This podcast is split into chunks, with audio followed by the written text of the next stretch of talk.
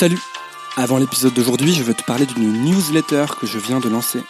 Avec Nouvelle École, je prépare des dizaines d'interviews. Pour ça, je lis, je visionne ou j'utilise beaucoup de choses. Et j'ai décidé de les partager avec toi. Donc chaque vendredi, je partage par email trois choses qui m'ont plu ou que j'utilise. Et ce peuvent être des livres, des documentaires, des films, mais aussi des applications que j'utilise. C'est un email très court qui se lit en une minute. Et je te mets le lien dans la description de l'épisode. Comme ça, tu peux t'inscrire et tu peux l'envoyer à tes amis et tous ceux que ça pourrait intéresser. Voilà, et maintenant l'épisode 53.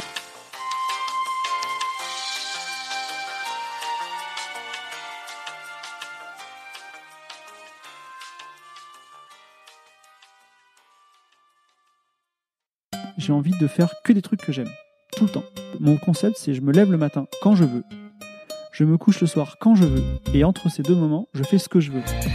Bienvenue sur Nouvelle École, le podcast pour sortir des sentiers battus où je vais à la rencontre de gens passionnés au parcours atypique. Aujourd'hui, je reçois Fibre Tigre. Fibre est un individu mystérieux, entrepreneur et artiste qui partage sa vie entre différentes activités. Il est notamment scénariste de fiction dans le jeu vidéo d'abord, mais aussi récemment pour une série. Il est également membre de Qualité avec un R, le studio de podcast qui produit notamment Studio 404 que tous les bons amateurs de podcast connaissent. On parle beaucoup de sa philosophie de vie. Fibre a décidé de ne faire que ce qu'il aime tous les jours. Il m'explique son approche créative et comment on fait produire des œuvres importantes. On parle du poids qu'exerce la société sur ceux qui décident de sortir des cases. On détaille son organisation et ses cheat codes pour hacker la vie. Enfin, on parle du bonheur, de la nécessité d'échouer et de sa théorie du million de dollars que j'ai beaucoup aimé. Pensez à vous abonner au podcast sur Apple Podcast ou les autres plateformes en tapant Nouvelle École, c'est ce qui m'aide le plus et bonne écoute. Eh bien, commençons, comme ça je, ne te, je ne te piège pas. Alors, bienvenue Fibrotique sur Nouvelle École. Euh, Fibre, donc tu es, euh, j'ai pas envie de dire de bêtises parce que tu fais quand même beaucoup beaucoup de choses, mais moi je dirais que tu es auteur principalement et que tu écris euh, de la fiction et que tu écris en ce moment, disons depuis quelques années, principalement de la fiction pour des jeux vidéo. Et tu commences du coup, comme tu l'as dit, à écrire des séries. Oui. Est-ce que je suis euh, dans Alors, le juste? euh, juste pour préciser Tu bien peux les préciser, choses, ouais. Euh, moi j'aime bien, j'aime bien représenter ma vie par rapport à, à- on va dire à l'argent, au flux financier. Parce que euh, si euh, si je fais euh, 50% de ma vie c'est de la randonnée, mais euh, ça m'apporte pas d'argent, c'est quand même, enfin, je peux arrêter la randonnée si je meurs de faim un jour. Donc euh, aujourd'hui, 90% de mes revenus c'est le jeu vidéo. Et principalement parce que le jeu vidéo ça paye bien. Voilà. On peut fournir même, même, euh, la même, euh, on la même somme de travail dans d'autres secteurs d'activité. Ça paiera moins bien tout ce qui est scénario, sauf dans des cas très particuliers. Mais effectivement, j'ai roulé ma bosse dans plusieurs domaines d'activité, pas souvent avec de la réussite d'ailleurs. J'ai euh, souvent échoué.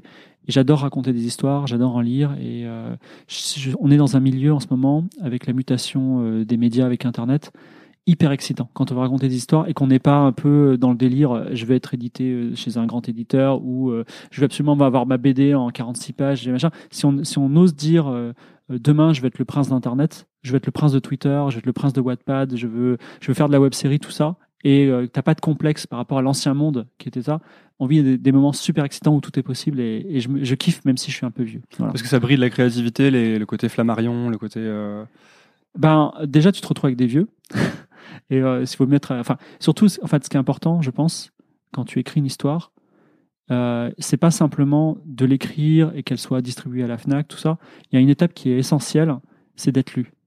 C'est-à-dire que tu peux être un auteur édité, payé, distribué, comme euh, Christine Boutin par exemple, mais personne ne t'achète.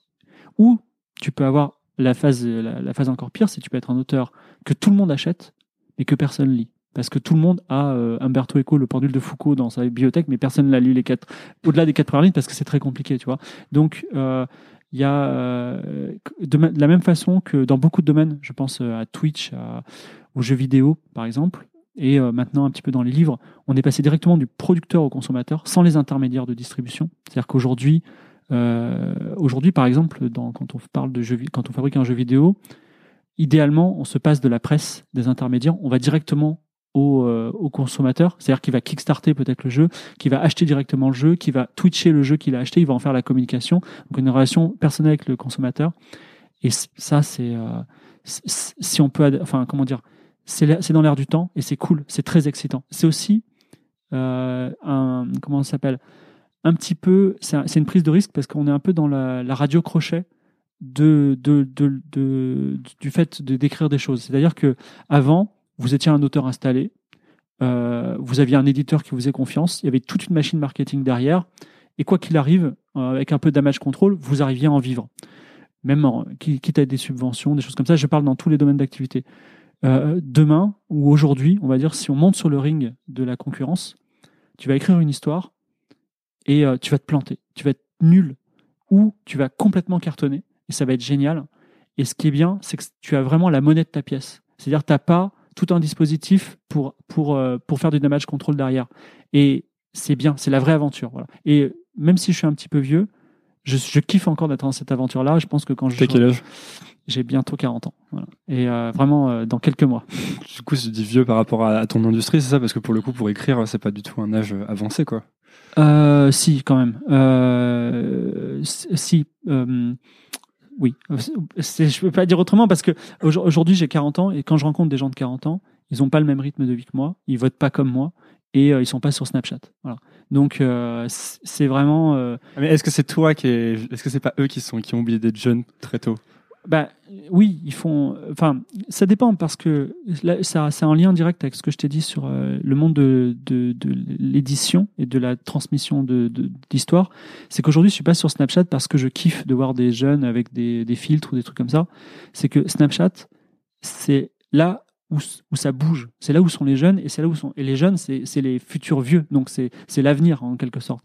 Et euh, je veux être présent avec eux parce que euh, je veux être, euh, je, veux- que ce soit eux qui lisent mes histoires et pas euh, les parents qui achètent pour leurs enfants et les enfants en fait en secret ils regardent Snapchat, tu vois. Je veux pas, je veux pas être hors du coup en termes de, enfin, je veux, veux pas être, je veux pas être un, euh, je veux pas me planter, voilà, dans la dans la com. Ce que tu dis, c'est qu'il faut faire la différence entre l'impact perçu et la véritable influence de ton travail, c'est ça? Tu veux dire que par exemple, il y a des choses dont on entend beaucoup, beaucoup parler et qui finalement n'ont pas un vrai impact sur les gens, qui vont pas les, les lire peut-être vraiment ou les Ah bah, écouter ce, vraiment. qui, ce qui est intéressant, c'est par exemple euh, sur la perception en termes de réseaux sociaux. Si tu vas avoir des, des journalistes de 30 ans, euh, tech ou non, on va dire plutôt pas tech, tu leur dis euh, il vaut mieux être sur Instagram Stories ou sur Snap, ils vont dire mais sur Instagram Stories. Et pourquoi ils vont le dire? Parce qu'eux, ils ont plus de vues sur leurs stories d'Instagram. Mais c'est pas vrai. Enfin, je veux dire, c'est parce qu'ils sont, parce qu'ils sont un petit peu vieux, ils sont dans, dans leur petite bulle. En, fait, le monde bouge sur Snap. C'est fragile. hein. Demain, ça peut complètement exploser et aller sur un autre truc. Mais en gros, euh, il comment dire C'est encore une fois la, exploser les intermédiaires. C'est-à-dire que tu vas pas dire, euh, tu vas pas taper sur Internet en disant euh, quel est le média le plus puissant et euh, avoir une réponse d'un mec. Tu vas aller voir ta, ta petite sœur de 16 ans et lui dire tu fais quoi dans la journée? Elle va dire bah je suis sur Snap et après je vais regarder euh, Cyprien sur YouTube et euh, le soir je vais regarder Twitch Minecraft voilà. Et c'est ce que font les jeunes aujourd'hui, c'est hyper volatile, c'est-à-dire euh, demain ça changera et il faut être là. Pourquoi? Parce qu'aujourd'hui quand on crée une histoire et qu'elle va mettre enfin que ce soit dans le jeu vidéo par exemple, qu'elle va mettre 1 2 3 ans à être produite, il faut prendre en compte que le, le moyen de prescription, c'est-à-dire est-ce que c'est la presse qui va en parler? C'est pas le cas. Est-ce que c'est les youtubeurs qui vont en parler? Ils sont de moins en moins influents. Aujourd'hui, c'est les Twitchers. Et quand on pense à un jeu vidéo, on se dit ce jeu vidéo, il va marcher sur Twitch parce qu'il a telle, telle, telle feature. Ça, ça va exploser sur Twitch. Et donc, on sait déjà de base qu'il a plus de chances de survivre qu'un autre projet. Du coup, on écrit pour Twitch, en quelque sorte. Aujourd'hui, ouais. Aujourd'hui, euh, euh, ouais. Est-ce est-ce que c'est pareil avec euh, les séries, par exemple? Est-ce qu'on écrit pour Netflix? Parce qu'on sait que les gens vont mater par tranche de 45-50 minutes. Alors, je, Parce que ça me fait réfléchir. Je réfléchis à ça parce que je me dis, est-ce que ça veut dire que quand tu produis quelque chose, si tu veux faire un hit game, enfin ou un succès commercial, parce que souvent les gens disent euh, non, moi j'ai pas besoin que mon jeu ait du succès ou que mon produit euh, fonctionne, mais je, je pense que c'est un peu un demi mensonge et qu'on a tous envie que ce qu'on crée fonctionne, en tout cas soit lu ou soit écouté, soit acheté. Et du coup, est-ce que ça veut dire qu'il faut incorporer euh, dès le départ le le médium un peu dans, dans, dans, ta, dans la Bah, création? En fait, il y a soit t'écris pour te faire plaisir, ça c'est tu fais plaisir. Je le fais en ce moment. Et parfois ça, donne des bonnes choses, mais c'est vrai que c'est pas le succès assuré. Soit t'écris pour faire de la recherche et du développement. Ça aussi je le fais. C'est-à-dire tu, tu fais des trucs, tu sais que tu vas te planter, il faut accepter l'échec, mais peut-être dans cette mine de charbon tu vas trouver un diamant. T'arrives à mettre du temps de côté Ah ouais, faire les- de la recherche fondamentale de ton. Tous les soirs, je fais, enfin, depuis l'année dernière, j'ai fait 160 heures de recherche et développement, tout sur Twitch. J'ai fait du code et j'ai dit ce soir, on va tester ce principe de gameplay. euh, voilà, tout est sur le YouTube, donc il n'y a pas de problème. Et j'ai euh, une dizaine de personnes qui me regardent parce que voir un mec coder et se planter, c'est chiant. Mais euh, moi, ça, ça m'aide vachement. Et j'ai même fait des conférences sur le sujet. Mais euh, donc, il y a la recherche et développement. Et après, il y, a la- il y a le travail professionnel. Et on n'est pas là euh, à, être subventionné et attendre que le, temps passe, si tu veux, en, touchant notre salaire. Parce qu'en plus, moi, je touche pas un salaire, c'est-à-dire je suis payé au succès. Donc, euh, l'objectif, et l'objectif, c'est vraiment de gagner un maximum d'argent. Mais je vais même te dire, euh, c'est la, la rue vers l'or. C'est-à-dire que soit tu es millionnaire, soit tu rien. Tu vois. C'est, c'est très binaire, le, notamment le jeu vidéo. Enfin, il y a des confrères qui vont dire Ah, c'est pas du tout ça. Mais en, en vrai, en vrai c'est ça. C'est-à-dire que dans le, dans, le, dans le mobile, par exemple, tu fais 60% de ton chiffre d'affaires le premier jour. Tu vois. Donc, c'est, Il y a 1000 jeux qui sortent par jour, un truc comme ça. un peu plus, ouais. Un peu plus, ouais. Donc il y a, il y a des concurrents, tout ça. Mais tout ça pour te dire que quand tu, quand tu, quand tu fabriques ton, ton projet de façon professionnelle, tout doit être pris en compte. Donc là, je t'ai parlé des modes de prescription, mais on peut parler aussi, euh, par exemple, est-ce que, est-ce qu'aujourd'hui, je vais écrire un jeu où tu as un personnage qui est sexiste? C'est plutôt risqué, tu vois. C'est, c'est pas le moment parce que tu vas, tu vas t'en prendre plein la tête, tu vois. Ouais, remarque, ça pourrait faire un bad buzz. euh, tu pourrais le faire de façon intelligente. Ouais. Mais est-ce que les, les gens sont trop fébriles aujourd'hui pour qu'on en discute? Et en plus, en plus, moi, en tant qu'homme blanc euh, privilégié, tout ça, je vais euh, au désastre, tu vois. Donc, c'est pas le moment. Donc, il y a, il y a ça, il y a, les, il y a, les, il y a les- les récifs à éviter. Il y a les trucs cool aussi. Il y a un moment, Stranger Things, c'était cool. Aujourd'hui, c'est la fin du cool, tu vois. Mais si tu avais anticipé le succès de Stranger Things cinq ans avant qu'ils arrivent, et que ton jeu il sort pile poil en même temps, t'es es dans le, t'es- c'est le, c'est banco, tu vois. Et donc, euh, ça, c'est donc on va dire tu as des facteurs d'anticipation de tes créations de tes projets qui font que ton, ton projet va marcher. Et après, après les, les, les distributeurs, enfin, je connais pas trop le monde de la série, mais effectivement, les, les distributeurs ont des, des personnalités et des lignes éditoriales. Par exemple, Black Pills, c'est français, ça appartient à Xavier Niel. Euh, eux, ils font des projets euh, vraiment barrés, bizarroïdes, tu vois. Tu vas pas euh, leur dire, tiens, on va faire, je sais pas, euh, plus belle la vie, un, spin-off, tu vois. Non, si tu, par contre, tu fais un spin-off à la, comment dire, à la David Lynch de Plus belle la vie, pourquoi pas, tu vois. Mais en tout cas, euh, c'est pas ça. Voilà, il y a, a d'autres acteurs, donc je peux pas trop en parler, mais voilà, Canal Plus a une personnalité et Canal Plus n'est pas M6, même s'ils ont deux personnalités tout à fait intéressantes toutes les deux. Voilà. Donc c'est effectivement, il faut que le projet il soit sexy et euh, après il faut qu'il marche. Mais en France, les artistes, ils sont subventionnés. C'est-à-dire qu'à partir du moment où tu es artiste, il y a cette euh, philosophie qui est très bien, que je conteste pas. Je suis pas subventionné, mais peut-être que je peux trouver quelque chose, je viens d'y penser. Ouais, mais, oui, oui, bien sûr. Mais euh, il y, a, il y a- comment ça s'appelle? Il y a cette philosophie que je conteste pas, mais qui peut, qui peut être contestable, qui est de dire la culture, c'est la culture. C'est-à-dire que si tu fais quelque chose qui marche pas, ça veut pas dire que tu n'as pas droit à de l'argent quand même. Donc si t'as- ton projet il est solide, que tu as de l'expérience, que tu as fait tes preuves, en général, que ce soit le jeu vidéo, euh, le- la série télé, c'est autre chose, le cinéma, mais en, en gros, il y a des aides. Voilà. Et le livre aussi, il y a des aides, la bande dessinée, il y a des aides. Voilà. C'est-à-dire qu'il y a une sorte de fonctionnariat un peu. euh, Exactement. Il y a, a aujourd'hui, euh, par exemple, dans le secteur du jeu vidéo, euh, c'est pas ultra courant, mais il y a des fonctionnaires du jeu vidéo, c'est-à-dire qu'il y a des gens qui font un dossier, qui touchent des subventions, qui font le jeu, que le jeu marche ou pas, ils en ont rien à battre. Moi, je peux dire un truc, c'est que si j'ai un jeu qui marche pas ou un jeu qui marche, c'est ma vie, c'est la vie et la mort pour moi. Même pas au niveau de l'argent, c'est-à-dire que je suis hyper attaché à mes projets, c'est mes enfants. Si ça marche pas, je les aimerais tous autant, à part qu'ils auront été rejetés par les gens. Voilà.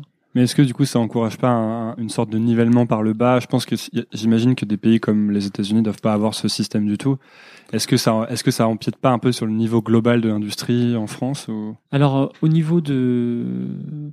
Comment s'appelle? Euh, Au niveau des subventions dans le jeu vidéo, il y a l'Australie, par exemple, qui en a. Il y a le Canada, qui, qui est une niche fiscale euh, fabuleuse. Et il y a la France. Après, je ne je connais pas trop pour les autres.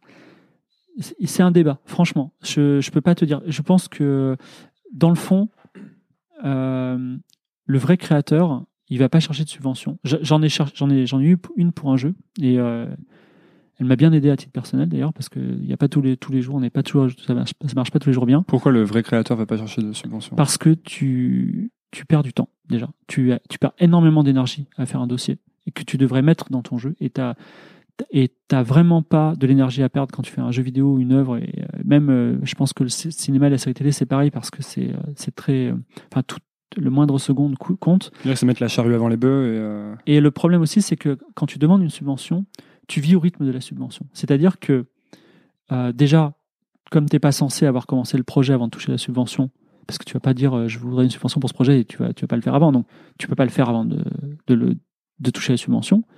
Après, ils te la donnent parfois en deux fois, en deux, trois fois, et après, il faut que tu le sortes, enfin, comment dire, tu as des milestones. Donc en gros, tu as une, une administration qui décide de la, du rythme de ton projet, alors qu'on est dans un maelstrom. C'est-à-dire qu'on est tous en train de, de, de s'entretuer, tu vois, dans le, dans le secteur. Et, et tu vois, aujourd'hui, Twitch domine, mais demain, il y a, je sais pas, BIM qui est deux fois plus puissant, et, enfin, qui devient deux fois plus puissant, c'est une hypothèse, et qui a d'autres modes de fonctionnement.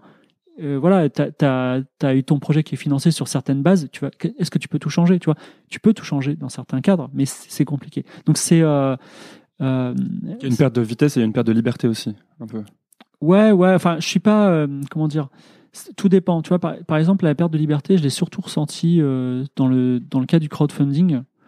Crowdfunding, j'ai toujours été une, une voix qui a dit le crowdfunding c'est toxique pour la création de jeux vidéo.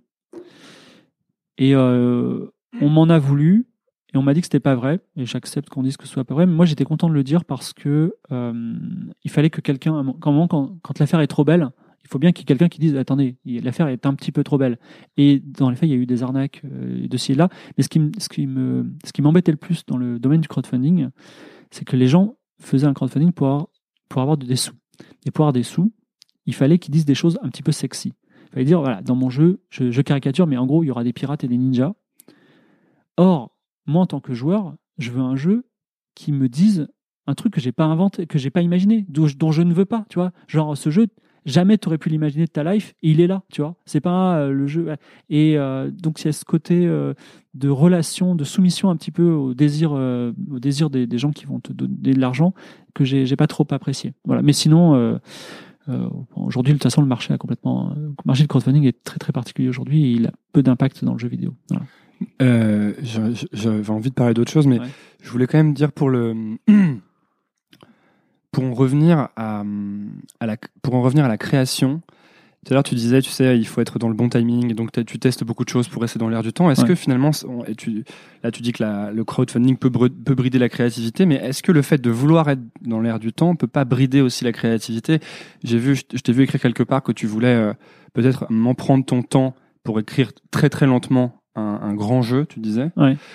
Euh, Est-ce que c'est possible de sortir un grand jeu ou un, un vrai un vrai produit d'une de, de, qualité immense quand tu es dans des contraintes de temps, de budget, de est-ce que ça va être dans le dans le euh, alors ça, ça c'est un, grand débat qu'on a dans les créateurs de jeux vidéo, c'est hobbyiste euh, contre professionnel. C'est-à-dire est-ce que le mec qui est dans sa cave et qui est nourri par sa, sa mère et euh, qui se donne aucune contrainte, est-ce qu'il va faire euh, le prochain Minecraft? Ou est-ce qu'au contraire le prochain Minecraft c'est des mecs qui maîtrisent tout euh, sur le bout des doigts? On ne sait pas.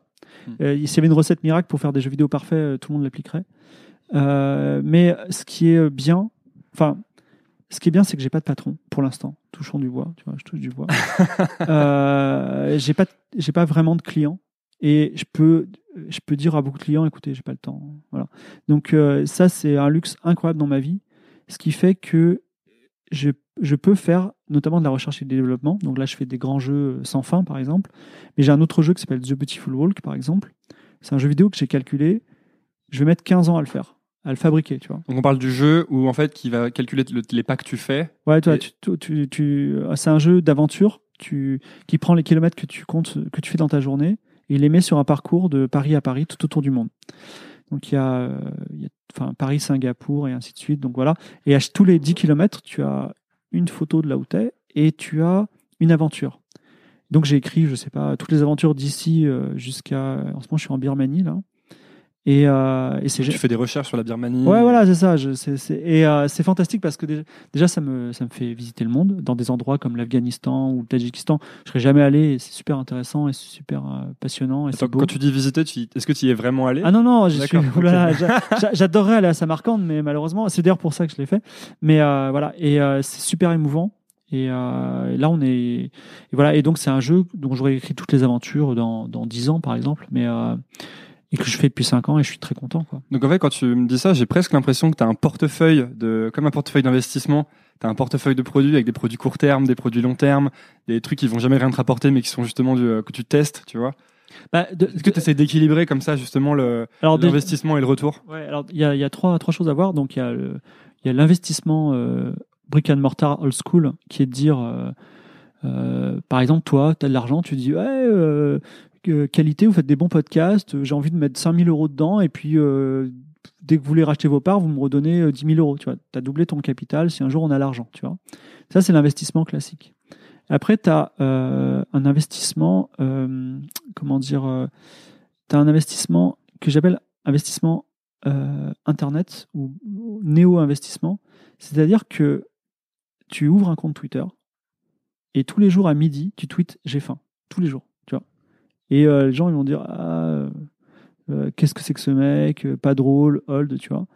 Et en fait, au bout d'un an, tout le monde attend que tu dises j'ai faim. Si tu dis pas j'ai faim, euh, genre c'est une catastrophe, t'es en top tweet, il se passe pas. Et en fait, qu'est-ce qui s'est passé? Tu as capitalisé, puisque tu as créé autour d'un processus qui dans en fait tu as investi un petit peu de ton temps chaque jour et en fait tu as créé au bout t'as créé un truc qui, qui tire l'attention des gens c'est-à-dire qui qui en fait euh, en termes marketing est complètement immatériel mais qui vaut de l'argent tu vois et ça c'est complètement euh, la nouvelle économie et c'est pour ça aujourd'hui tu vois euh, Fibre Tigre ton podcast aujourd'hui le fait qu'on soit réunis tout ça c'est un ensemble de choses qui ont de la valeur et que personne ne perçoit et qui ne rentrent pas en comptabilité mais ça va changer. Le monde est en train de changer. Les vieux sont en train de vieillir et de sortir du, du coup. Tu vois, les jeunes, par contre, ils sont très sensibles à ça. Et il y a le troisième, la troisième chose, qui est euh, la, version 2.0 de cette version 2.0. Parfois, dans la vie, tu investis dans un truc euh, qui est bizarre. Enfin, ça pourrait dire, tiens, tous les jours, je vais, je vais courir, par exemple. Ou, euh, mais ça peut être encore plus subtil que ça. Je vais, je vais juste faire cette activité pour mon moi personnel. Et ton, toi, ton capital de toi, il va augmenter et ça va avoir un impact sur tout, tes, tout, tout le reste de ton, ton, ton activité. Voilà. Donc c'est toutes ces valeurs intangibles euh, Mm. que tu essaies de créer toi en fait? Bah, en tout cas, tout le monde le fait plus ou moins, mais il faut le, il faut le faire. Toi tu le rationalises un peu. Ouais, je- enfin, disons, j'en ai, j'espère, j'en ai conscience et j'espère que je m'illusionne pas. Et je trouve que c'est, euh, c'est- on a le contrôle déjà sur les choses, et c'est bien, c'est un grand luxe dans la vie de faire des choses pas pour l'argent, tu vois, mais pour une valeur qui est pas, euh, enfin voilà, tu vois, quand, quand tu as des gens autour de toi qui disent euh, que leur objectif c'est d'acheter un appartement, comme ça ils sont rentiers, tu vois. Moi je suis J'en ai tous les jours en ce moment, c'est pile mon âge là. Voilà. Ils veulent tous Ah acheter non, un appartement et moi je suis anti mais euh, Bah, j'ai vécu ça, j'ai vécu ça et c'est compliqué parce que euh, toute la société est axée autour de ça. C'est-à-dire que ton banquier va t'appeler, il va dire mais je ne comprends pas pourquoi vous ne voulez, pourquoi vous voulez payer un loyer au lieu d'acheter? Il ne comprend pas. la fameuse théorie de jeter l'argent par les fenêtres. Voilà, c'est ça, c'est c'est terrible. Alors que en fait, contracter un emprunt et euh, avoir à payer euh, cet emprunt tout le temps et être attaché, enfin, c'est des choses qui sont qui relèvent de l'ancien monde, j'espère en tout cas, et euh, qui qui voilà qui sont qui vont qui vont peut-être changer dans le futur. Voilà. Et puis de toute façon, on est de plus en plus nombreux, c'est compliqué, c'est pas très écolo d'être tous propriétaires. Voilà. Hmm. Comment tu fais du coup pour, euh, quand, quand tu- je t'entends là, j'ai vraiment l'impression que tu, que tu essayes de créer ces capitaux sur sur plein de domaines différents. Mhm. Et en fait, comment tu le mets en application en gros tous les jours euh? Alors, euh, Je sais que tu as une, une organisation ultra ultra euh, détaillée, Ouais. dont d'ailleurs tu partages chaque année. En fait, tu fais un tableau Excel, un Ouais. spreadsheet, que sur lequel tu vas noter toute ton organisation. Ouais. Et ensuite tu le partages. Et en fait, j'ai envie de savoir comment justement tu tu agences tout son temps, parce que j'ai l'impression que le temps, la gestion du temps et la rentabilité du temps est devenu pour toi quelque chose d'important. Euh, ouais, je suis dans cette. Alors déjà, euh, donc euh, principe. Alors, organisons notre vie. Alors tout ce que je dis, c'est très théorique. hein. Malheureusement, la, la réalité est plus est plus sombre et plus plus triste.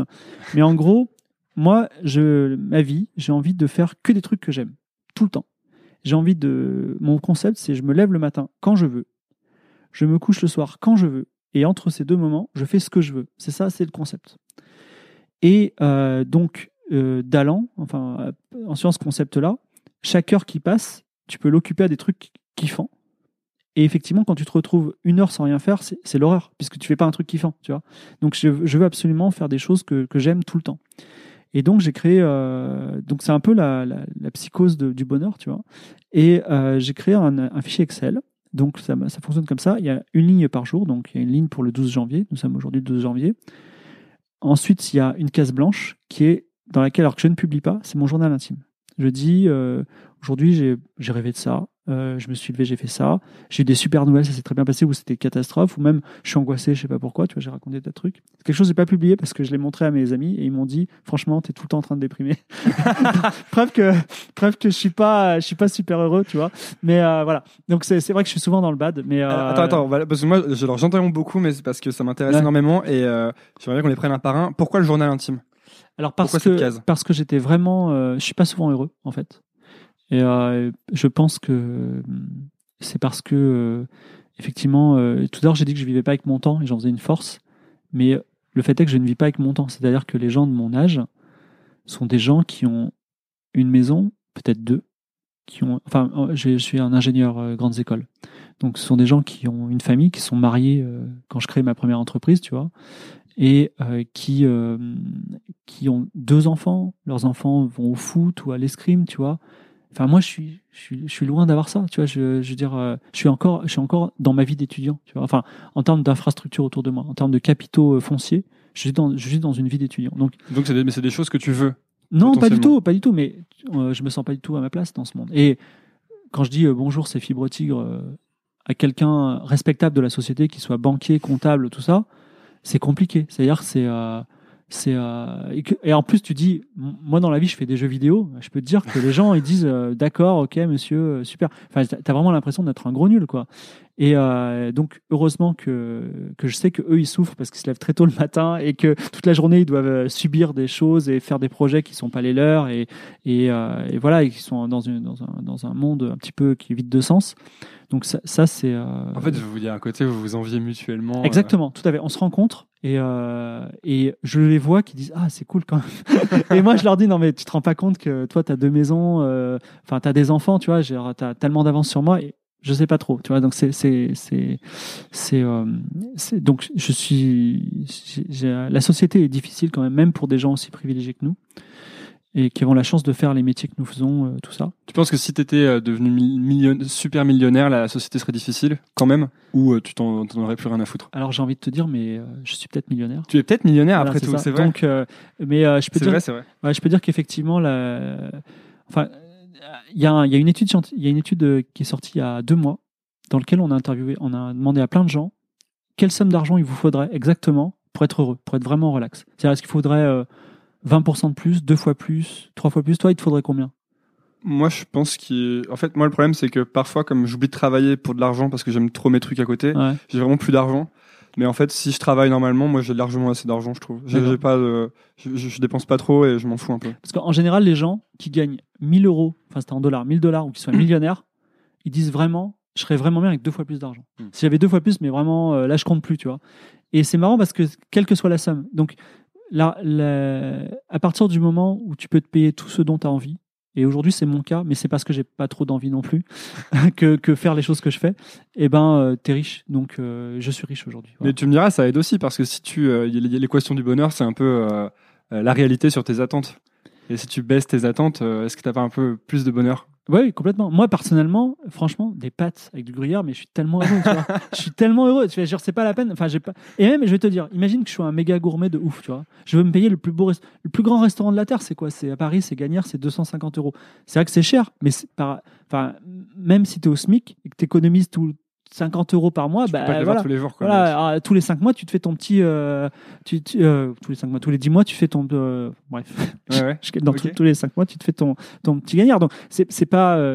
c'est pas voilà, il faut, il faut- On a beaucoup de pression sur l'argent, mais c'est un, un système de pression qui, est, qui, qui profite aux puissants. C'est-à-dire que la banque te dit, monsieur, il faut vraiment que vous fassiez un emprunt pour avoir un appartement, pour être normal comme les autres, tu vois.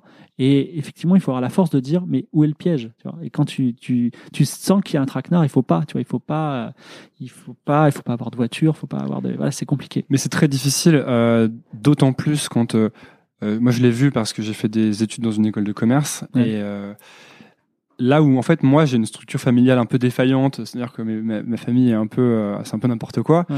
Mais j'ai beaucoup de potes de là-bas qui ont une vraie famille normale, qui fonctionne. Donc, en fait, le père euh, travaille, la mère euh, gagne de l'argent, tout le monde. euh, Et du coup. Là où pour moi, peut-être il y a eu une échappatoire dans le sens où, où on dit un échappatoire? C'est pas grave. Euh, dans le sens où euh, personne n'a pu me dire à un moment non mais non mais il faut que tu bosses, il faut que tu aies une baraque, il faut que tu aies un emprunt. Ouais. La plupart de mes, de mes potes, c'est pas le cas. On leur a dit non non, regarde ce qu'on a fait, on l'a fait comme ça et il faut que tu le fasses comme ça. Et en fait, si tu te demandes pourquoi, on ne sait pas vraiment pourquoi, mais c'est- on n'a juste pas envie que tu ne fasses pas comme ça parce que ça va nous inquiéter. Et je pense que c'est juste ça crée une peur chez les gens autour de toi. Oui. La peur que si tu fais pas comme tout le monde, bah, tu vas faire une connerie forcément puisque tout le monde a toujours fait comme ça. Et euh, c'est difficile quoi de sortir de ce poids psychologique. Ouais, surtout dans un monde, euh, où il y a, enfin, toi et moi, on est nés à une époque où il n'y avait pas Internet, quoi. Et euh, on l'a vu, on a vu, la- on l'a vu arriver et enfin, la, société s'est reconstruite. Euh, ne serait-ce qu'avec les, les rencontres amoureuses ou, euh, enfin, tu vois, tout, est- il faut, prendre ça en compte. Et je suis content d'être plutôt du côté des gens qui sont dans le dans le flot de la rivière que sur la rive, tu vois, qui sont là et disent euh, ah ouais il y a une rivière, elle est cool, mais euh, je suis pas dedans, tu vois, et voilà, quitte à quitte à me noyer. Puis souvent je suis dans des situations où je me dis je suis en stress parce que j'ai accepté de faire ça et euh, je suis dans le danger, je me mets en danger, je vais perdre beaucoup de choses, mais je me dis c'est ça la vie, tu vois, c'est c'est pas rester cloîtré, tu vois, c'est faut prendre des risques à un moment et euh, il faut aussi accepter de changer, voilà. Et ça c'est euh, c'est dur aussi, mais il faut le faire, voilà. C'est dur d'accepter de changer? Ouais, il faut, euh, il faut déjà changer d'avis. C'est-à-dire que il y a, c'est bien un truc qu'on doit tirer comme leçon de, de Twitter de ces deux, deux dernières années, c'est que tu peux dire un truc le jour, un jour, et tu as des gens qui te- t'expliquent d'ailleurs pas toujours euh, violemment, mec, tu te trompes. Et dans ce cas-là, il faut s'excuser et dire ah effectivement et changer son, son avis. On est, on est là parce que on est, euh, enfin ouais, il y a pas plus con que les mecs qui changent pas d'avis. Voilà. Alors que j'ai Mm. j'essaie d'être assez flexible, même si c'est vrai que je suis têtu sur certains sujets, mais euh, voilà. Et euh, j'essaie d'être réaliste. J'essaie, en fait, je, je suis quand même beaucoup dans le jeu vidéo et euh, je suis beaucoup dans le jeu aussi. Voilà. Par exemple, j'adore la comptabilité, j'adore la, euh, comment ça fonctionne les entreprises parce que c'est des règles, tu vois, comme une règle de jeu. Et euh, on voit les failles, on voit les trucs, et c'est trop bien, tu vois. Et effectivement, je, veux dire, les- euh, je comprends qu'il y ait des gens qui soient passionnés par l'évasion fiscale. Ce n'est pas mon cas. hein. Je Tu peux c'est- hacker, c'est ça? Ah bah bien sûr, c'est super marrant. Mais non, mais c'est c'est. Ce n'est pas mon cas, tu, nous as fait une Twitter un peu là. Genre, tu, sais qu'Internet va réagir au truc. Non, non, mais non, mais c'est, enfin, c'est, vachement marrant. Enfin, c'est, vrai que, par exemple, rien n'est plus chiant que l'administratif, mais quand et j'ai, été- ce mec qui n'ouvrait jamais ses courriers, qui avait trois ans de courrier en retard et qui en pouvait plus, tout ça.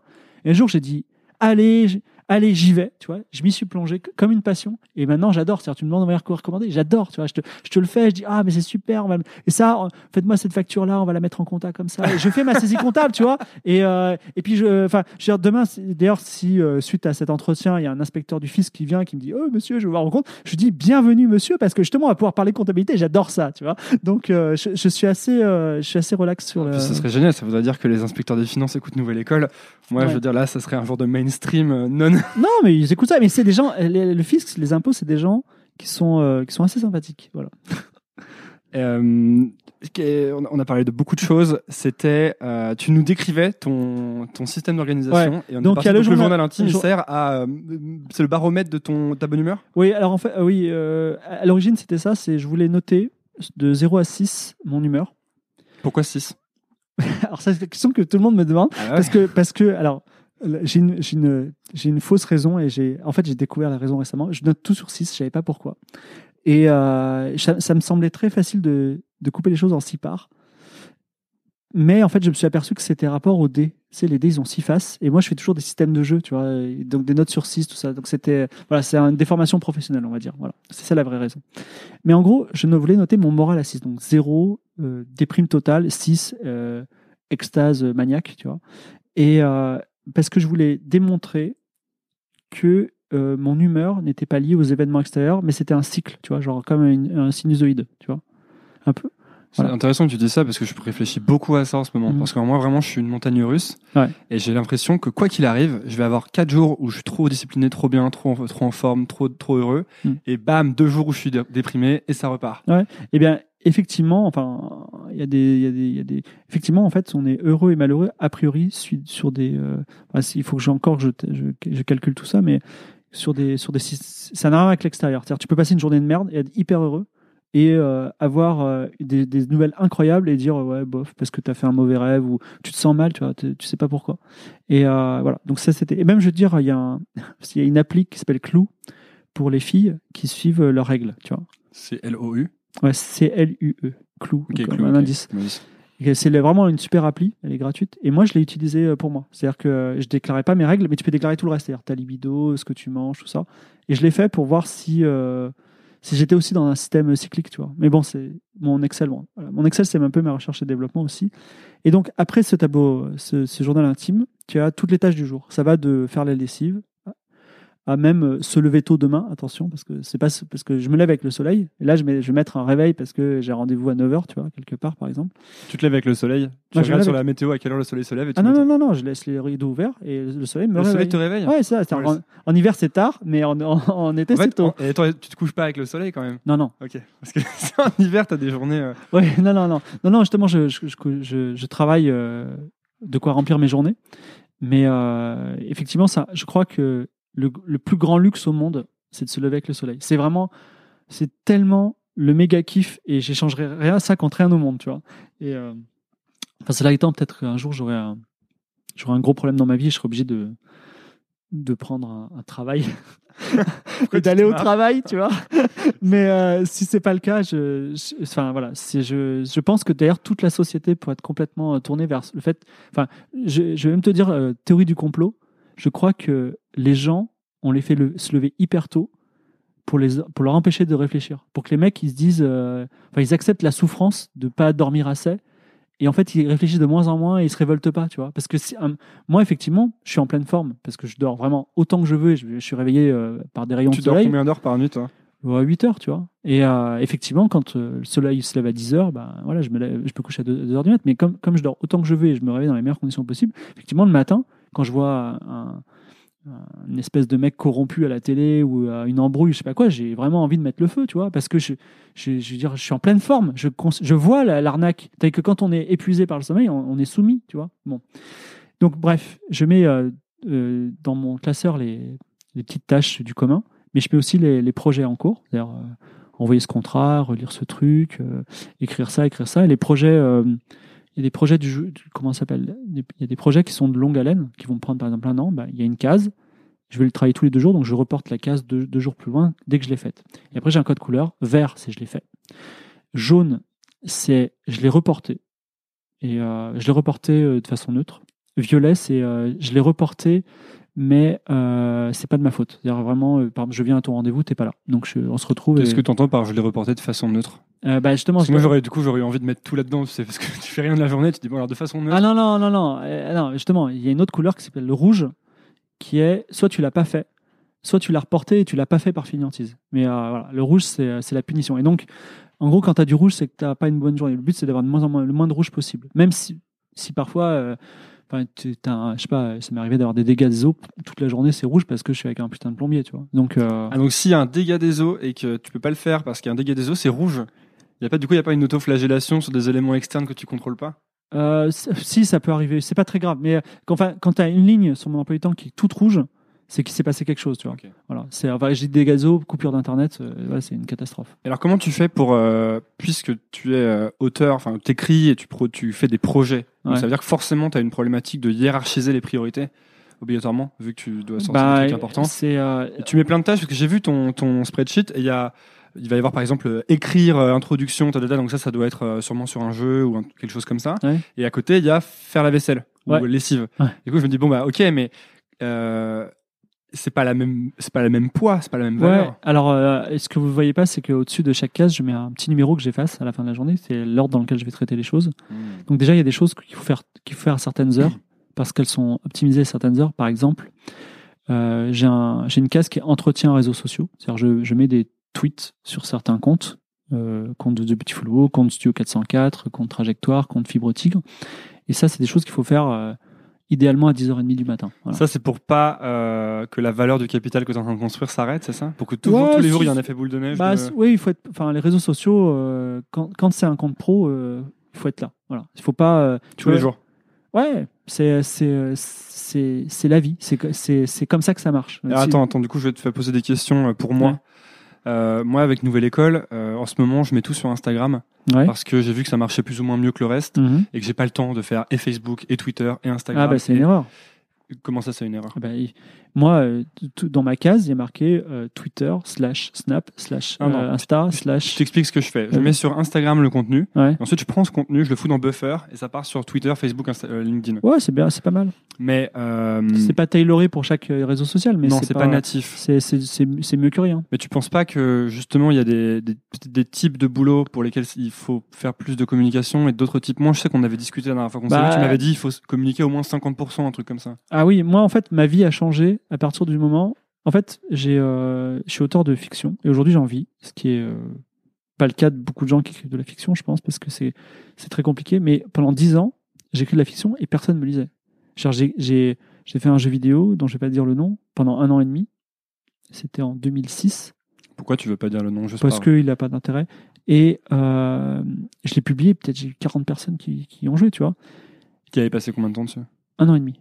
Mais euh, genre le soir, euh, tu vois, en hobbyiste. Et, euh, et enfin, c'était vraiment un hobby, tu vois, c'était pas du tout pro. Mais c'était quand même du travail. Et, et en fait, j'étais dans le syndrome qu'ont beaucoup de gens, par lequel on passe tous, qui est celui de l'artiste maudit, qui est de dire non, mais je fais des trucs pour la beauté de l'art. Et de toute façon, euh, j'ai pas la peine, de- pas la- c'est pas la peine de communiquer parce que les gens viendront à moi euh, si je suis génial, tu vois. Je crois que je suis un peu là-dedans. ouais. Ouais. Bon, pas trop, pas trop, puisque tu communiques. Mais euh, il y a- y a- tu vois, toi, tu communiques. euh, le fait Ouais, mais j'ai toujours l'impression que, que si je fais un truc assez bien, les gens devraient venir et dire c'est génial, on est tous là parce non, que c'est mais fantastique. enfin, tu as, tu as bonnes ambitions, mais le, le, le concept même de ton podcast, qui est d'inviter des gens qui ont quand même une résonance importante sur les médias, indirectement, ça, ça favorise ton, ta propre Ouais. image. Donc la, la stratégie, elle est, Il y a du marketing intégré. quoi. Elle est bonne, voilà, exactement.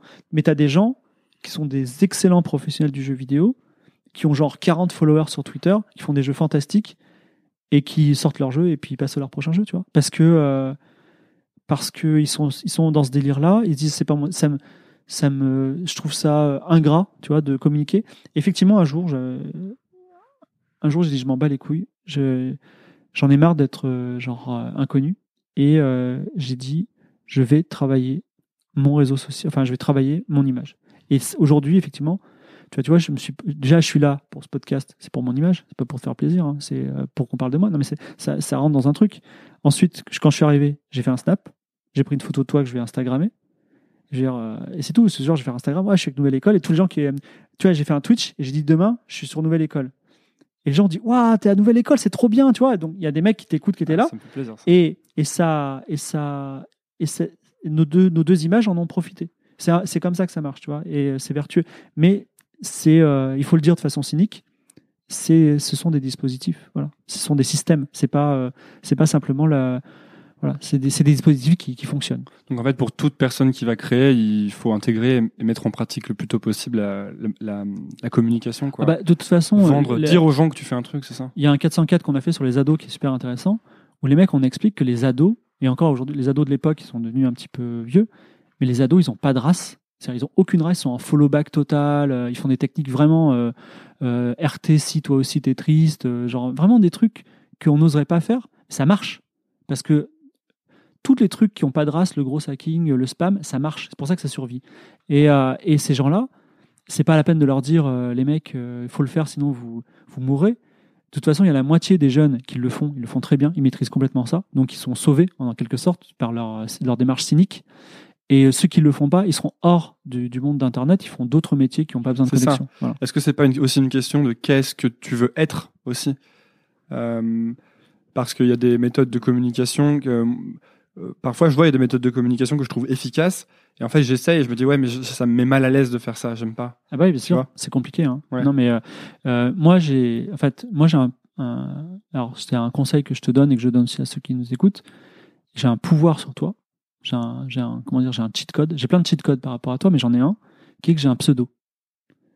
Et souvent, par exemple, je dis à, exemple de conversation avec mon, mon associé. Mon associé il me dit, euh, j'ai envie de, je sais pas, j'ai envie de, de me séparer de ce prestataire. Il est pas bien, tout ça. Qu'est-ce qu'on fait? Je dis, tu sais, tu l'appelles et tu dis fibrotique que t'aimes pas. Il trouve que t'es un sale con et tu raccroches. Parce que fibrotique, c'est pas moi dans le fond. Moi, quand je vais voir mes parents ou que j'ai des relations intimes ou quel que soit, il m'appelle par mon vrai nom. Fibre Tigre, c'est une sorte de masque que je prends pour aller au travail. Et Fibre Tigre, il peut être détesté ou il peut être aimé. Je m'en tape. C'est euh, c'est euh, c'est une armure. Et si demain il se passe quelque chose de très très grave, c'est-à-dire que euh, je sais pas. Euh, vraiment, euh, je deviens une personne aussi détestée que les personnes très détestées de Twitter parce qu'il s'est passé quelque chose. Eh ben c'est pas grave. Je, au revoir Fibre Tigre. Bienvenue euh, Super Panda, tu vois, j'en sais rien.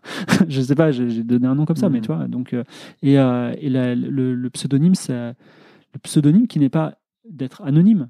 C'est c'est très intéressant. C'est très intéressant. Je, je, ferai tout pour euh, que les gens apprécient Fibre Tigre, euh, même pas pour euh, parce que c'est aussi un peu un masque qui me colle bien à ma peau. Mais c'est vrai que si demain je devais changer de, de, de métier, si je devais travailler dans un autre secteur d'activité, peut-être que j'utiliserai un autre nom. Voilà. Ça fait partie de tes différents cheat codes de la vie. C'est quoi tes autres cheat codes déjà?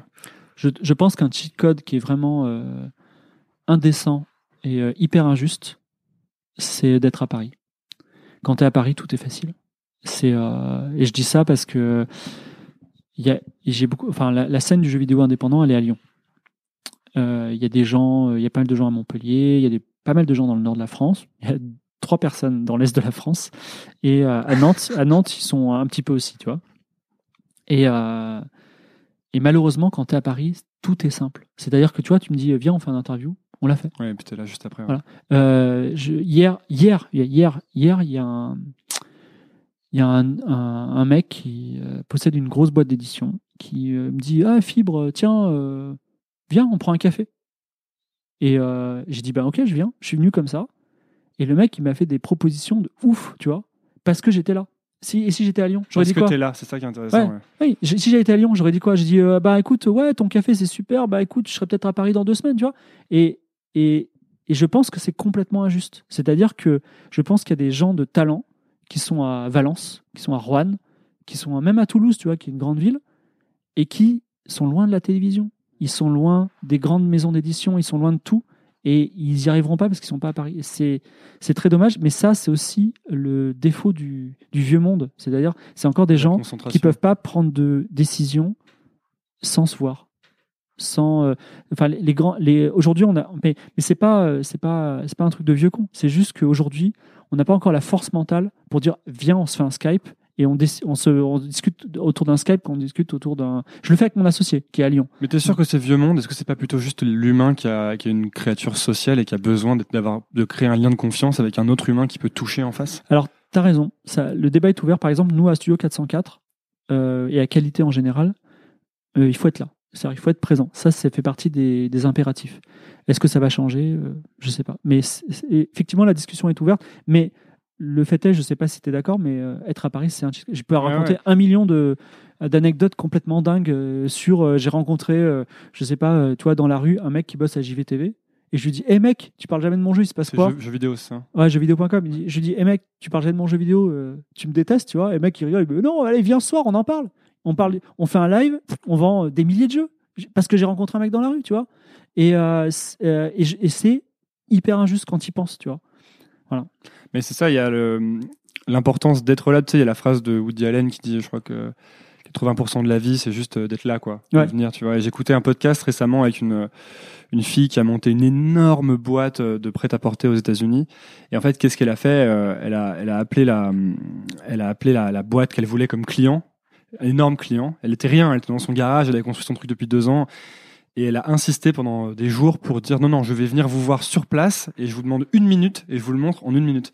Et elle est venue, elle lui a montré et la boîte est devenue son client et a mis son produit dans 10 magasins. Et en fait, je pense que le, euh, le fait, comme tu dis, le fait d'être en présence, quoi, présentiel, ça change tout, quoi. Et même moi, il y a des, là, parfois en ce moment, je réfléchis beaucoup à, il y a des personnes que je veux interviewer qui sont pas là Mhm. et je veux plus, euh, en fait, il y a tellement un, lien qui se crée quand tu vois les gens en face à face que moi, je, je suis dans des problématiques où je me dis, bah, je vais prendre l'avion, je vais prendre le train, je vais aller interviewer des mecs euh, aux États-Unis, c'est pas grave, quoi. Ouais. Parce que ça change tout, en fait. Ouais, et euh, c'est pas simplement. euh, Enfin, c'est c'est Paris. Hein. Paris, c'est. Enfin, Ouais. en, en France, il y a plein de castes invisibles et personne n'en parle. Il y a des mondes où on n'arrivera jamais, même si vous êtes. euh, Enfin, si vous n'avez pas le, le bon nom bien français et, et le bon parcours, tu vois. je- en plus, je viens d'une école d'ingénieur, donc je sais vraiment ce que c'est. hein, c'est limite franc-maçonnique. Et la, le, le fait. même, tu vois, par exemple, nous, Studio 404, on est très parisien, très hipster, très. euh, voilà. Et effectivement, enfin, comment dire, beaucoup de choses se sont faites en termes d'audience, en termes techniques. Enfin, genre, tu vois, notre producteur à, à qualité, qui nous produit un son fabuleux depuis 4 ans, c'est un mec de Radio France, tu vois. Il bosse à Radio France. Si on était à Agen, ce mec-là, on l'aurait pas, tu vois, parce qu'il serait pas dans la maison de la radio, il serait pas euh, jeune et j'ai envie de faire des projets et je vois des gens. Enfin, c'est- c'est c'est l'injustice euh, Toutes les géographique. opportunités sont concentrées. Quoi. Il y a une véritable euh, fracture euh, géographique. Et euh, les villes nouvelles, euh, les concentrations, euh, les, les clusters, tout ça, Les pôles de compétitivité. et tout ouais, ça, les, bah, bah, si ça marche, mais euh, ça, ça n'a pas, ça n'a pas l'impact que, que, que d'être à Paris. Voilà. Donc, euh, Sûrement que ça va prendre du temps aussi, quoi. Si on essaie de créer ces pôles, euh, c'est des Ah non mais non mais ils existent vraiment hein, et ils font des trucs fantastiques là j'ai été euh, à une expo à comment s'appelle à, à Nantes par exemple Nantes la ville en elle-même elle est hyper dynamique le salon les Utopiales était fantastique et ils ont un cluster de jeux vidéo qui s'appelle Atlan Game qui est euh, qui est super dynamique tu vois mais ben c'est c'est pas Paris tu vois c'est tout ils sont euh, et quand il s'agit de faire de la transversalité euh, de enfin, de sortir de son petit monde et de sa petite région géographique rien ne vaut Paris voilà. Donc tu conseillerais à n'importe quelle personne qui veut lancer un, un projet, en tout cas dans les jeux, de venir à Paris, quoi? Euh, J'ai lu ça beaucoup sur la, la Silicon. Moi, j'étais très intéressé par les startups il y a quelques Ouais. temps. Et je disais, dès que les gens posaient des questions sur les startups, le premier conseil qu'on leur donnait, c'était viens à San Francisco. Quitte tous tes trucs, quitte Paris, quitte Ouais. Berlin, même si c'est un peu des hubs, viens à San Francisco et ta vie va changer. Tout simplement parce que tu vas aller acheter du café et que tu vas croiser tel investisseur. Ouais, complètement, voilà. c'est ça. Non, mais c'est c'est c'est l'injustice. Et moi, personnellement, je, je paye un loyer hors de prix dans le 5e arrondissement, mais je le rentabilise tout le temps. C'est-à-dire que je le rentabilise en network, je le rentabilise parce que j'ai pas besoin de voiture, parce que je suis au cœur de Paris, et euh, je le rentabilise euh, parce que c'est une situation qui fait que je suis près de tous les fournisseurs euh, de produits culturels. C'est-à-dire que, tu vois, par exemple, hier, j'ai interviewé un mec en Corse, qui est un auteur de comics américain, et le mec m'a dit, mais vous avez pas ces comics-là en France? Si, j'en ai un juste en bas de chez moi. Et il, est- il y, a- il y en a qu'un à Paris, il est là, Hmm. tu vois. Mais En parce fait, il y a que- des coûts cachés dans les choses que tu penses être moins chères. Quoi. Si tu te dis que en banlieue, ça va coûter moins, Ouais, 1000 euros ouais. de moins. Mais le coût caché, c'est le trajet, le fait que tu croises personne, le fait que tu n'as rien à proximité. le temps en trajet, surtout, je veux dire, Ouais. euh, 1h30, tu vois. euh, Waouh, tu vois. Moi, moi euh, quand je mets 30 minutes pour aller euh, n'importe où dans Paris, je suis content. Comme euh, aujourd'hui, là. Non, pas aujourd'hui, mais euh, il n'y a, plus de Vélib, malheureusement. Mais dès qu'ils sont de retour, oui, tu vois. Ouais, ouais. C'est quoi les autres euh, Il y a d'autres cheat codes à donner comme ça ou... Euh, je pense que euh, il faut euh, bien connaître la loi et l'administratif. C'est pas, ça, ça prend pas trop de, ça prend pas trop de, comment ça s'appelle, ça prend pas, pas connaître la loi comme un avocat, tu vois, mais savoir des petits trucs, tu vois. euh, tout le monde dit ouais, je vais porter plainte, tout ça, mais ok, faites-le. Porter plainte ou porter une main courante, porter une main courante judiciaire, encore un troisième truc intermédiaire, tu vois. Euh, à partir du moment où tu sais comment ça marche, tu sais bien euh, parler à un policier et ce qu'il faut faire avant et après, euh, à quoi sert un constat d'huissier, comment tu le fais, tu vois, et combien ça coûte et comment ça se passe. Quand tu l'as fait, que tu sais comment ça se passe, déjà, tu es un peu invincible. Parce que dès que tu as une embrouille, tu as tout ton schéma, tu as tout ton arbre de décision qui est là, tu vois. Moi, Et donc, du coup, tu pas peur. Tu pas, Oh, putain, mon voisin m'a. Mon voisin m'a engueulé, je sais pas quoi faire, tu vois, et, euh, et j'ai un problème, tu vois, et je, je vais appeler les flics, je sais pas comment. Enfin, il y a plein de. Et c'est aussi vachement adapté au tout ce qui peut se passer sur Twitter, etc. Moi, euh, Alors ça, c'est encore autre chose. J'essaie de pas. euh, il- il- la situation sur Twitter est un peu compliquée, mais effectivement, il y a des. si- si on va pas rentrer dans le time. Il y a des constats d'huissier numériques qui sont pas pareils que des constats d'huissier normaux, tu vois. Et euh, c'est des choses qu'on peut. Mais connaître la loi et également la loi fiscale, euh, des tout petits trucs qui font que ben tu peux tu peux euh, tout simplement utiliser les aides nombreuses et la, et la structure de l'État qui est là pour t'aider. Parce que souvent on les utilise pas parce qu'on est par ignorance, tu vois, eh bien c'est fantastique. tu veux dire l'aide juridictionnelle, ce genre de choses Non, non, non, non, non, une aide, euh, euh, enfin comment dire, la- l'aide l'aide de l'État ne se limite pas au fait de toucher le chômage quand on est au chômage. C'est- Il y a plein d'aides euh, à l'embauche, des aides, des subventions euh, pour le numérique, il y a des, euh, il y a des aides euh, comment dire, pour la création d'entreprises, euh, il y a différentes typologies de structures d'entreprise. Également, euh, quelles sont les responsabilités d'un expert comptable? Qu'est-ce que faire la comptabilité? Qu'est-ce qu'implique de faire la comptabilité? Enfin, Tu vois, c'est des, c'est des tout petits trucs qu'on peut apprendre en une demi-journée. Moi, quand j'apprends les gens à faire de la comptabilité, ça dure vraiment une heure, tu vois, euh, pour la saisie comptable, la saisie comptable, hein, pas, pas autre chose. Et, euh, et le, parce que y a, enfin, suivant ton métier, tu as des typologies de postes qui sont vraiment les mêmes, donc c'est facile. Mais une fois que tu sais, tu investis ce temps-là, franchement, t'es es à l'aise, tu vois, t'es cool dans ta life. Parce que Ouais. c'est l'incertitude qui crée de l'angoisse et de l'anxiété, quoi. Voilà, c'est ça. C'est quand, quand tu as trois ans de courrier qui t'attendent et que tu reçois des impôts, ton, ton avis d'impôt, il dit Monsieur, vous devez euh, 6 000 euros. Tu fais quoi? Tu payes, tu sais, tu sais pas ce qui se passe, tu comprends rien. Et tu as l'impression que les impôts, tu les as payés il y a trois mois. Tu dis Mais pourquoi ils me redemandent de l'argent? Tu comprends pas? faut, il faut pas payer? C'est pas ça, mais c'est que quand tu maîtrises tout, tu sais que tu vas payer 6 000 euros. Et tu as Ah. le temps, tu le temps, le truc arrive, tu dis Ah, c'est bien, je l'attendais. tu vois Et euh, donc, c'est. euh, mais les, impôts doivent pas être une source d'angoisse, parce qu'à partir du moment où tu reçois de l'argent, tu, tu comptabilises les, les impôts. C'est pas, pas ce que je veux dire, c'est que euh, tu subis plus la machine administrative que personne ne comprend. Et la machine légale aussi, Tu que personne ne comprend. Ouais, tu, tu fais partie du système et tu parles leur langage, tu vois. Et, euh, et quand tu as un avocat qui t'appelle, ou euh, parce que ça peut arriver, tu es détendu. Parce que le mec, il va t'intimider. Tu dis, tiens, là, il essaie de m'intimider. Là, il est en train de dire un truc qui est pas tout à fait correct, tu vois. Donc, c'est des, c'est des, c'est des petites choses. Tu n'es plus, plus soumis à des techniciens. Voilà, c'est- de la même façon que c'est moins, c'est moins courant dans la vie.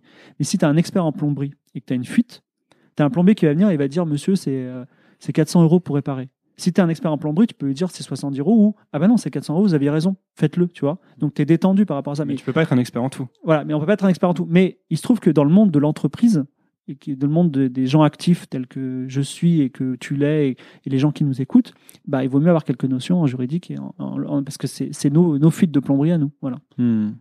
Je voudrais revenir très rapidement, ou pas rapidement ou pas d'ailleurs, sur, euh, tu sais, tu disais, il faut être, il faut être à Paris. Euh, je pense à, un- il y a un ami à moi Hmm. qui, euh, qui est en train de créer un jeu, en fait. Il est en train d'écrire un jeu, mais un jeu de plateau, pour le coup. Et j'aimerais qu'on prenne son cas comme cas pratique, puisque tu as de l'expérience dans le. Euh, en fait, ce qu'il fait, c'est qu'il écrit le jeu et, et qu'il est. Mais lui, il n'est pas à Paris, pour le coup, il est en province. Ouais. Et euh, il, fait tout le, il fait toutes les illustrations, il fait tout le design, etc. Et, et je me dis qu'il y a sûrement des. Moi, j'y connais rien, mais il y a sûrement des choses qu'il fait pas dans le bon ordre. Et toi, si tu devais créer un jeu en partant du départ, tu mettons que tu sois lui et que tu pas les relations que tu as actuellement, Hmm. tu ferais comment? Bah, alors, le jeu de société, c'est super particulier en ce moment. Tu vois, encore une fois, time to business, comme disait euh, Bill Gates. Parce que je pense qu'on peut appliquer ces trucs-là à d'autres projets, à beaucoup de projets, tu sais. Bah non, parce que justement, aujourd'hui, 60% de Kickstarter, c'est du jeu de société. Hmm. 4% de Kickstarter, c'est un seul jeu de société. Donc c'est-à-dire que le marché est très particulier aujourd'hui. Mais les marchés sont toujours fluctuants. Après, euh, quand je disais que c'est un cheat code, c'est qu'effectivement, s'il est à Paris, bah, il peut simplement rencontrer des créateurs et des éditeurs. Vraiment, euh, toquant à leur porte, on peut prendre un café, tu vois. Ça, c'est le premier pas, tu penses, dans n'importe quel projet. Ah euh, non, non, pour créer son. Je suis pas très bon en. Moi, je, moi, je, j'ai, euh, des passions, projets. Mm. J'ai envie de faire un projet et je le fais. Et après, euh, après, je communique autour. Et si quelqu'un est intéressé, on avance. Voilà. Euh, Tu travailles jamais seul, seul, seul?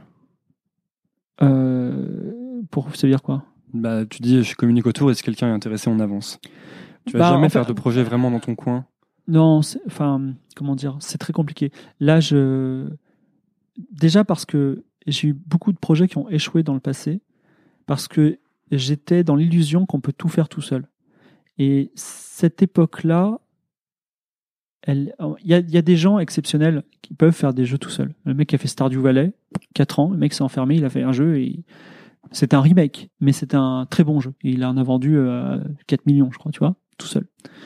Euh, euh, Minecraft, c'est aussi un peu l'histoire d'un mec qui était tout seul, tu vois. Donc il y a des gens qui peuvent avoir des, coups de génie tout seuls, mais ils éclipsent les milliards d'autres qui euh, sont dans la galère tout seuls, tu vois. Donc c'est pas une méthode euh, fiable. Et euh, alors, mais elle est valable dans des dans des secteurs relativement émergents comme le jeu vidéo, comme je sais pas le Bitcoin peut-être, tu vois, mais la, enfin les crypto-monnaies, mais pour faire du truc un petit peu traditionnel comme le jeu de société et faire les choses dans les règles de l'art. hein. Je parle donc, on n'est pas dans le plagiat de concept, on est dans la création d'un nouveau système de gameplay et dans une, nouvelle IP. Euh, le problème, c'est que on va, y a un millier de métiers invisibles que tu ne vois pas tout de suite. Et notamment, tu as ce, géant invisible qui est la distribution, qui est un petit peu la personne qui va décider de la vie et de la mort de ton projet. Enfin, il y a des moyens de contourner la distribution aujourd'hui, euh, par le crowdfunding notamment, mais c'est- des choses qui sont compliquées. Donc, c'est c'est compliqué. Et je vais prendre un exemple qui me touche plus précisément. Mm. C'est que euh, dans le jeu vidéo, effectivement, je fais tout, enfin, je fais euh, principalement le scénario et les règles. mais je donne mon avis sur un peu tout. Et le codeur, lui aussi, déborde. Il fait, le code, mais il déborde un peu sur, euh, sur les règles et sur le graphisme. Et le graphiste, il déborde un peu sur, le, sur mon, ma partie à moi. Donc en, en gros, on s'étale. Parce que c'est un nouveau métier. C'est parce que dans le jeu vidéo, on n'a même pas des- un lexique de base. C'est-à-dire qu'il y a des choses qu'on fait qui n'ont pas de nom. Tu vois et on est obligé d'utiliser des métaphores pour dire euh, est-ce que tu as oublié de faire ça? Est-ce qu'on fait ça? Par exemple, il y a quelque chose qui s'appelle le feedback, qui est qu'est-ce qui se passe quand on appuie sur un bouton? Quand on appuie sur un bouton, il s'enfonce, il fait blic, tu vois, et euh, ça apporte beaucoup de plaisir aux gens. Et le feedback, c'est très très important, c'est ça fait partie de énormément du, du plaisir du jeu, tu vois. Mais le feedback, c'est trop vague. Mais pourtant, on n'a que ce nom-là. Et encore, et en plus, on confond le feedback et le feedback avec le vrai feedback qu'on utilise dans d'autres domaines. Pour dire qu'on manque de. C'est un métier tellement nouveau qu'on n'a même pas les mots. Et là récemment, donc effectivement, j'ai fait une série télé qui a été tournée euh, la semaine dernière, et euh, j'ai trouvé ça hyper simple. C'est-à-dire que les gens disent le cinéma, la télé, c'est horrible. En fait, c'est méga simple parce que chacun est à sa place.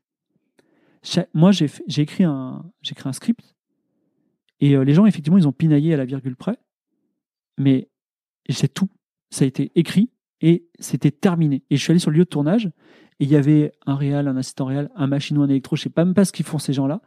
Et ils étaient tous hyper occupés et ils travaillaient toute la journée et, euh, ils, avaient, tous un truc à faire et j'avais aucune idée de ces métiers-là. Et si demain j'avais dit, et si j'avais dit, comme je vidéo, hé, je m'en bats les couilles, la série télé, je la fais tout seul, j'achète une caméra, tout ça, mais jamais, enfin, je veux dire, je me serais écroulé parce que jamais j'aurais compris ce qu'il Mm. fallait faire, tu vois. Parce que c'est un métier qui a 100 ans, 150, non, 100 ans aujourd'hui et 120 ans. Donc, du coup, effectivement, bah, il, il y a 120 ans de métier que je ne connais pas. Voilà. Maintenant, tu veux faire des choses où chacun est à sa place, ça?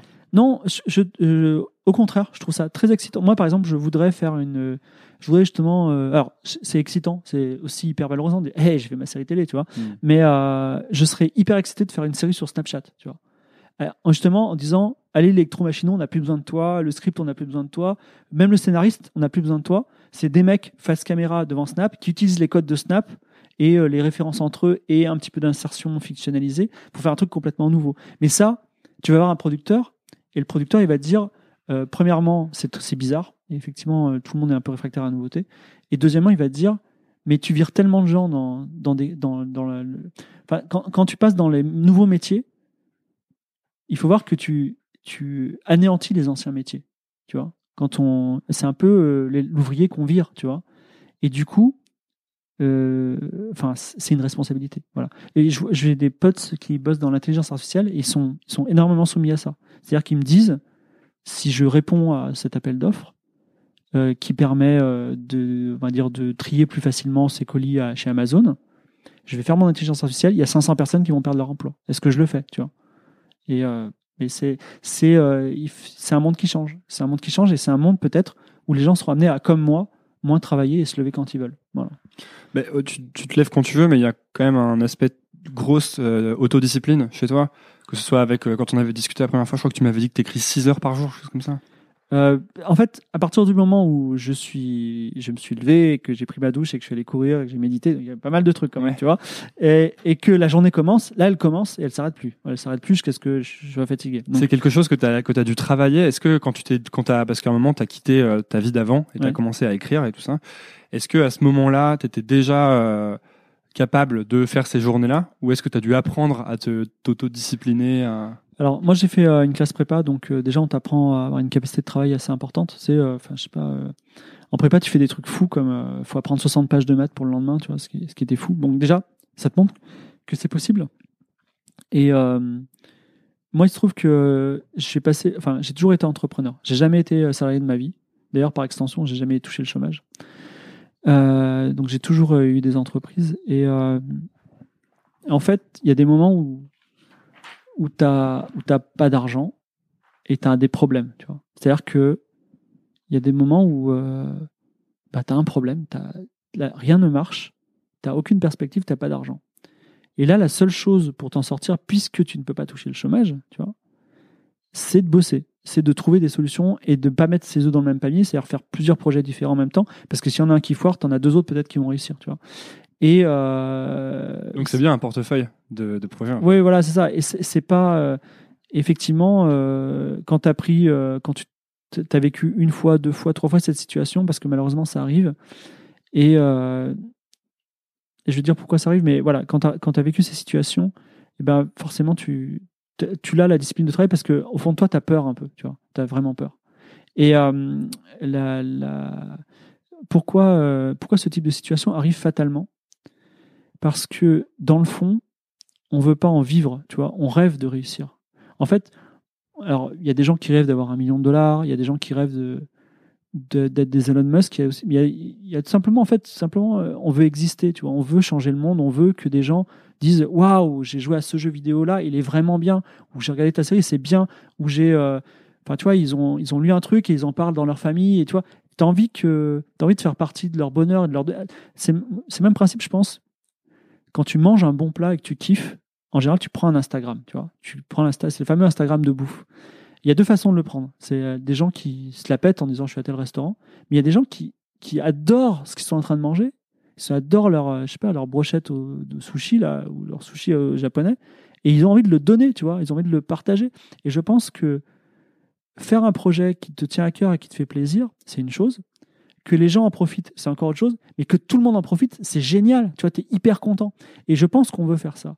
Mais faire ça, tu peux pas arriver à, à, bouleverser le monde si tu restes hyper prudent. Et c'est pour ça que nous, par exemple, là, euh, un exemple très concret, c'est qu'on a, on a fait un jeu vidéo qui a bien marché, qui s'appelait Out There. On a gagné beaucoup d'argent. Auquel j'ai joué aujourd'hui d'ailleurs. Voilà. Mais je n'ai pas encore ma maison dans le 5e arrondissement parce que euh, on a investi une très grosse partie de cet argent dans notre prochain jeu, qui en plus euh, a eu des gros problèmes. Donc, euh, et je vais même te dire, là, je suis plutôt bien dans ma peau, mais fin décembre, j'étais là en mode qu'est-ce que j'ai fait J'ai tout à recommencer à zéro. Est-ce que je peux trouver quelque... enfin, J'étais vraiment en recherche de solutions. Là, beaucoup de choses se sont débloquées en début d'année. Donc, et, le jeu peut encore se planter, tu vois.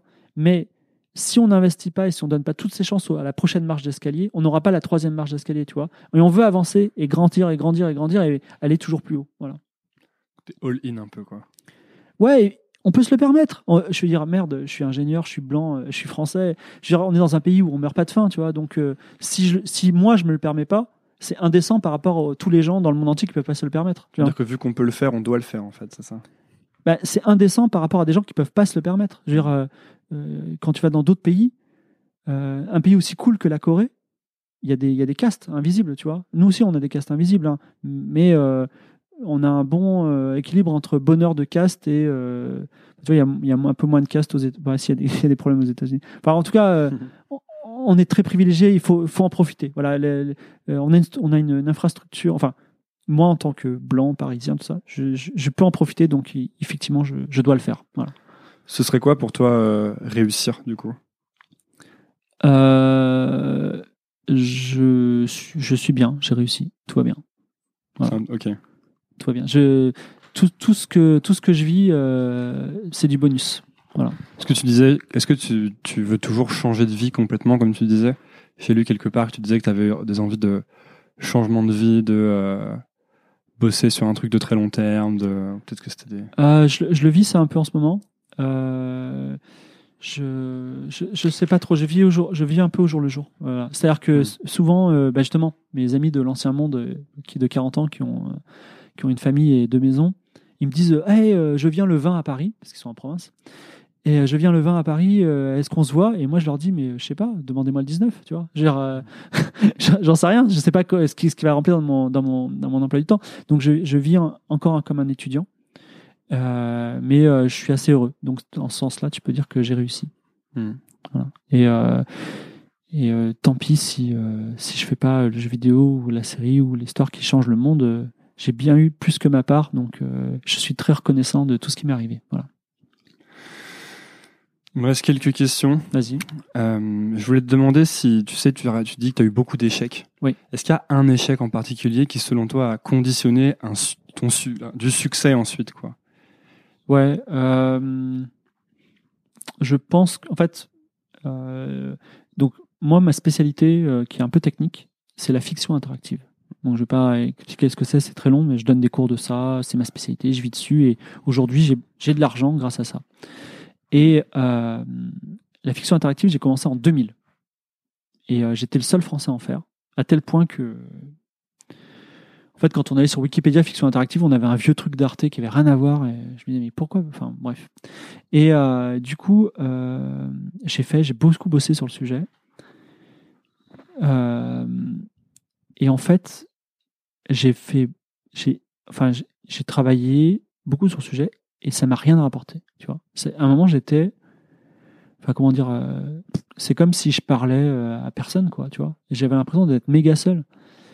Et, euh, et en fait, je t'en ai parlé tout à l'heure, le déclic, été de me dire, euh, j'ai pas communiqué, j'ai j'ai jamais communiqué. Et en fait, j'ai le pouvoir de communiquer parce que euh, mon métier, c'est d'écrire des choses drôles, tristes, euh, inspirantes, euh, déprimantes, tu vois. Et je peux en jouer parce que je peux écrire des choses drôles quand je suis triste et vice versa.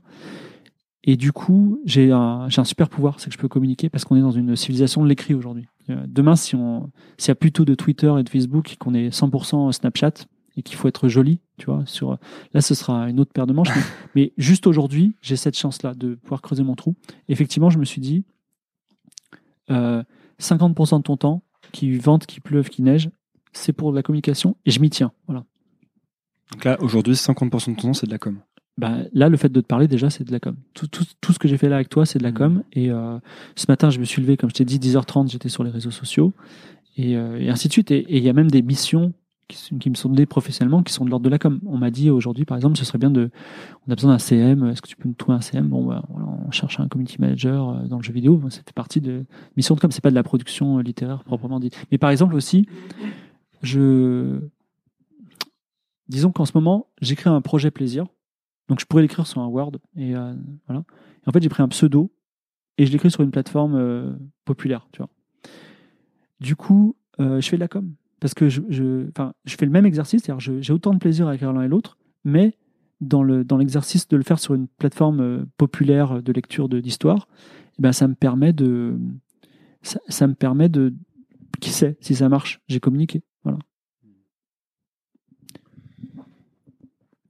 Tu dis parfois, enfin, je t'ai entendu dire que euh, je voulais te demander si tu avais le sentiment d'avoir gaspillé du temps, mais je sais que tu dis souvent, et je suis assez d'accord avec ça, que en fait, tu gaspilles du temps pour ensuite avoir l'impression que tu plus le temps et ensuite euh, faire la meilleure utilisation possible de ton temps, donc il te fait d'atteindre une sorte d'équilibre.